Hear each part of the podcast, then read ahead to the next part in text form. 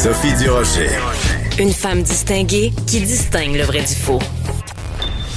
Vous écoutez Sophie Durocher. Vous savez maintenant, tous les lundis, on va prendre le pouls de l'actualité française avec euh, une collaboratrice qu'on adore, Rachel Binas, qui est journaliste indépendante. En France, vous pouvez la lire et l'entendre régulièrement sur toutes sortes de tribunes, entre autres à Marianne, l'Express, mais je pense aussi à la radio, à la télévision. Et on est très contente de l'avoir avec nous euh, à Cube Radio, donc tous les lundis. Bonjour Rachel. Bonjour. On va euh, bien sûr régulièrement euh, se parler de politique, mais des fois il y a des choses en dehors de la politique qui attirent euh, votre attention, Rachel. Et dans ce cas-ci, c'est une publicité pour un transporteur aérien, mais une publicité vraiment de très, très, très mauvais goût. En effet, c'est un tweet qui a été publié euh, début début avril, donc euh, sur Twitter, euh, une, une photo en fait sur laquelle on peut voir le bras d'un homme avec un tatouage, euh, le tatouage représentant des, des numéros et des lettres, et le tweet disait vous n'oublierez jamais votre premier vol. Alors euh, à la vue de cette photo, il était il est très difficile de ne pas faire une comparaison historique avec euh, certains prisonniers euh, justement euh, d'Auschwitz qui ont été tatoués sur sur le bras avec des numéros d'identification. C'est une publication qui, a, qui est restée hein, quelques plusieurs minutes hein, sur sur le compte Twitter euh, d'EasyJet jusqu'à ce qu'il ben, y ait une polémique hein, qui commence à naître euh, parce qu'il y a une incompréhension totale sur le choix de cette photo. Euh, et puis, ben, devant la polémique, EasyJet euh, a euh, envoyé un, un communiqué d'excuses particulier en expliquant qu'il pouvait comprendre les réserves que soulevait cette image. Et c'est pour ça qu'ils avaient décidé de supprimer le message en terminant par la traditionnelle formule nous présentons nos excuses aux personnes qui ont pu se sentir offensées par cette maladresse involontaire. Bon, moi je trouve ça hallucinant, Rachel, parce que euh, bien sûr, c'est impossible à moins de vraiment avoir zéro culture générale, d'être jamais allé à l'école, de de jamais avoir ouvert un livre d'histoire, de ne pas être conscient de cette référence quand même au au, au, comme vous l'avez dit au tatouage. Et je pense en particulier à Simone Veil, cette femme politique si extraordinaire, qui est elle-même une survivante des camps et qui tenait toujours à rappeler que son chiffre qu'elle s'était fait tatouer, qui avait été tatoué sur son corps par les Allemands, c'était le 78651. Et quand elle a été euh, enterrée, elle repose maintenant au Panthéon, elle a tenu à ce que, après son nom, Simone Veil soit aussi inscrit ce chiffre-là pour que jamais les gens n'oublient. Donc, comment se fait-il, Rachel, qu'aujourd'hui en France, il y a des gens qui ont oublié le 78651 de Simone Veil? Je, crois dire que vous avez raison d'analyser cette publication sous cet angle-là, c'est-à-dire qu'il n'y avait pas d'éléments intentionnels, ou du moins, euh, même si nous ne sondons pas les, âmes de ce responsable des réseaux sociaux, euh, il est fort probable qu'en fait, il ne savait pas vraiment ce qu'il faisait, ce qui ne veut pas dire que ce soit plus rassurant hein, pour autant, euh, mais en effet, on sait aujourd'hui que ce soit en France, dans des proportions plus importantes outre-Atlantique, il y a une connaissance qui est parfois une méconnaissance du, du, sujet qui est la Shoah aujourd'hui. Euh, un, sondage avait été fait par la chaîne américaine CNN euh, qui a montré que 20% des jeunes ne connaissaient pas euh, la Shoah, ce, ce, à quoi voilà ça, ça, pouvait faire référence. Donc cette méconnaissance totale, ben, elle, elle s'affiche comme ça sur les réseaux sur les réseaux sociaux et puis euh, au sein d'entreprises d'une multinationale quand même mmh. et de multinationales qui parfois sont, sont particulièrement prompte euh, à donner des leçons de morale, à s'exprimer publiquement face à des sujets euh, de société, de politique. Euh, on se souvient de l'entreprise Uber qui avait pris position euh, de manière très forte euh, au sein de, lors du mouvement Black Lives Matter en décidant même d'organiser en mettant en place des, des règles hein, euh, qui étaient sujettes quand même euh, en établissant une, force, une forme de discrimination. Euh, si vous commandiez dans un restaurant tenu par un noir, vous aviez un, un, mm -hmm. un mhm. tarif euh, préférentiel. Donc c'est aussi ces entreprises qui tentent parfois de façonner les esprits, euh, mais qui sont incapables de tenir correctement un compte Twitter, euh, qui sont incapables d'avoir des notions de base en matière d'histoire. Hmm. Mais je veux revenir, vous avez tout à fait raison de faire ce, ce genre de parallèle-là, Rachel, mais en même temps, je veux revenir sur cette notion de comment se fait-il qu'il y a encore des gens qui ne connaissent pas euh, l'histoire de la Shoah. Donc, vous donnez l'exemple des États-Unis. En même temps, aux États-Unis, euh, les, les, les, gens connaissent très, très, très peu de choses. Moi, ça m'a toujours frappé, j'ai vécu là pendant un an, à quel point les gens, même dans l'élite, même dans les universités, avaient très peu de connaissances de ce qui se passait en dehors de leurs frontières. Vraiment, les gens connaissent l'histoire des États-Unis, connaissent les États-Unis, mais ce qui se passe ailleurs, euh, euh, inconnu.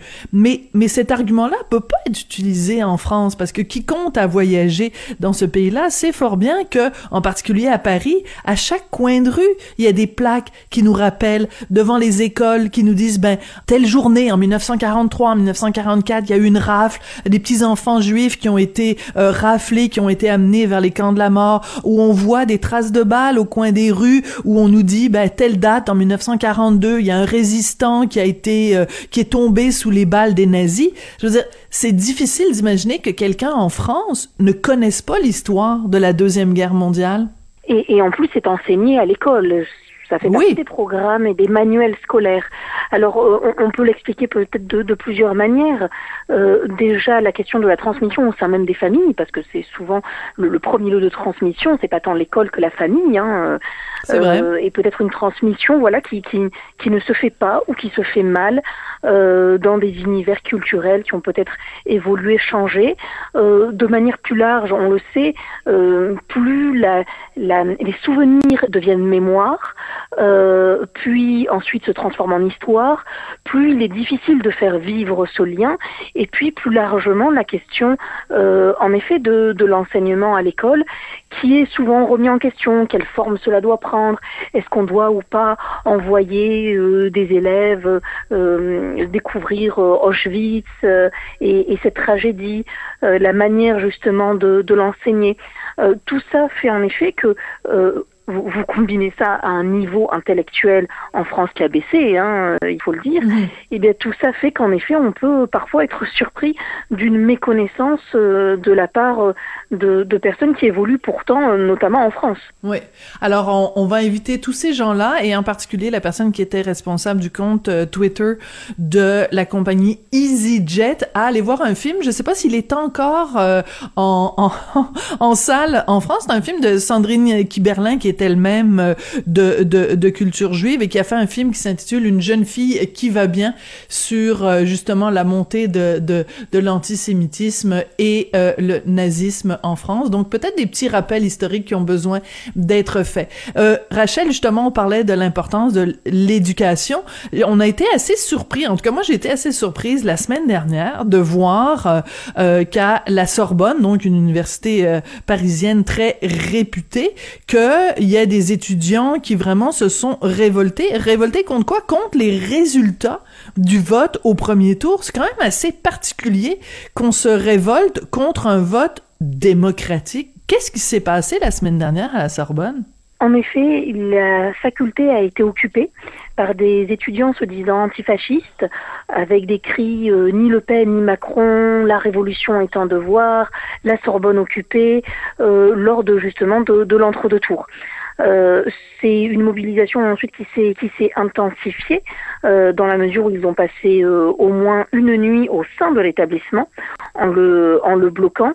Et on a vu des dégradations absolument euh, enfin, particulièrement conséquentes dans des salles de classe, mais aussi sur le bâtiment, alors même qu'on parle de la Sorbonne, hein, un, un, monument qui est, qui est classé, dont certaines parties en tout cas sont classées monuments historiques, hum. euh, avec, des, avec des tags, avec du matériel détruit.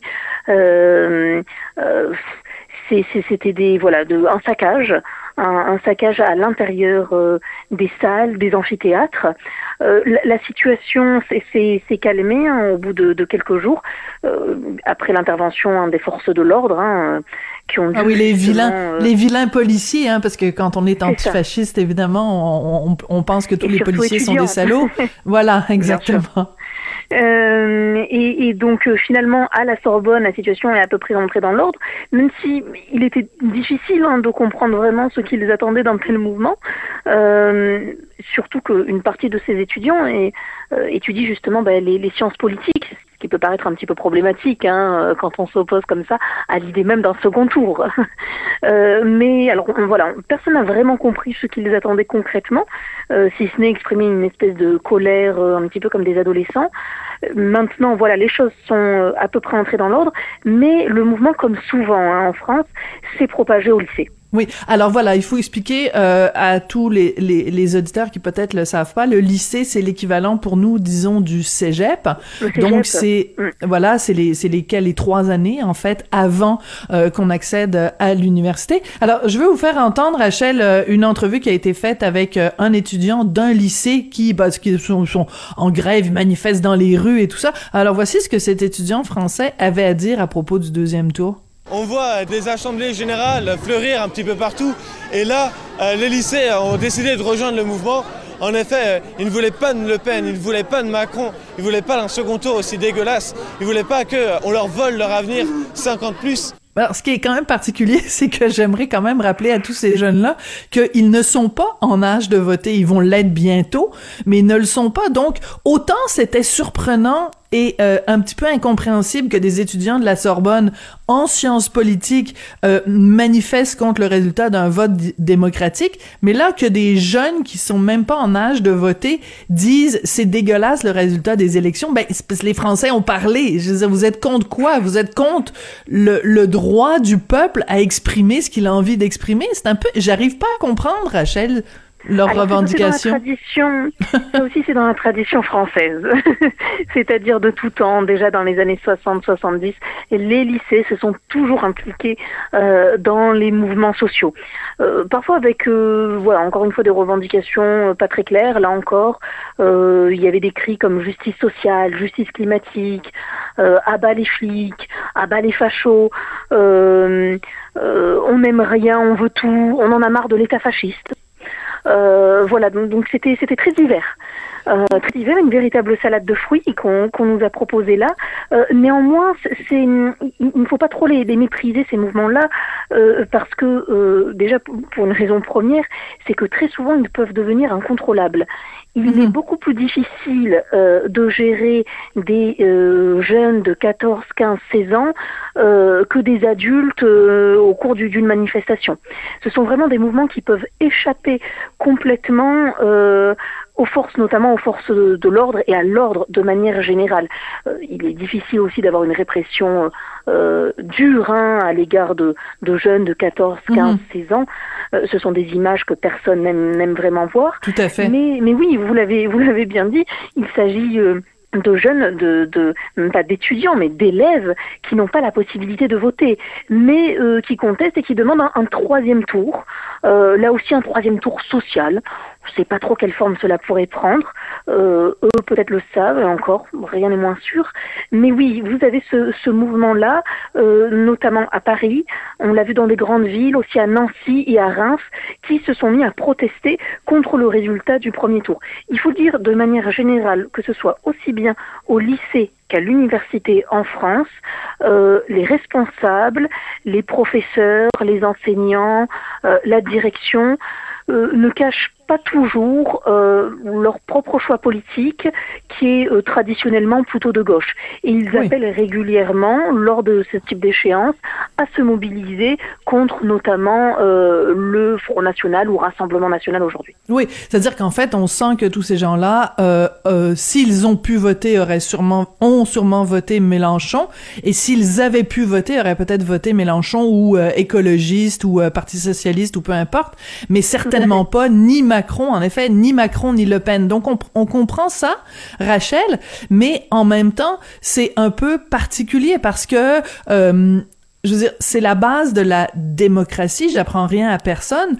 de dire, ben, vous avez toutes les options vous sont ouvertes et après c'est au peuple de choisir. C'est comme quand je lis ou quand j'entends des gens qui disent euh, au cours des derniers jours, euh, ben les électeurs français se mobilisent contre l'extrême droite, euh, se mobilisent contre Le Pen. Ben c'est pas vraiment vrai de dire ça parce que les électeurs français, il y en a quand même 8 millions qui ont voté pour Marine Le Pen. Donc, on peut pas dire les électeurs français se mobilisent contre Le Pen. Vous comprenez ce que je veux dire? Tout à fait. Et puis, ce sont des mouvements qui, qui sont, euh, ceux-ci, hein, qui, qui, sont stériles, qui n'accouchent de rien.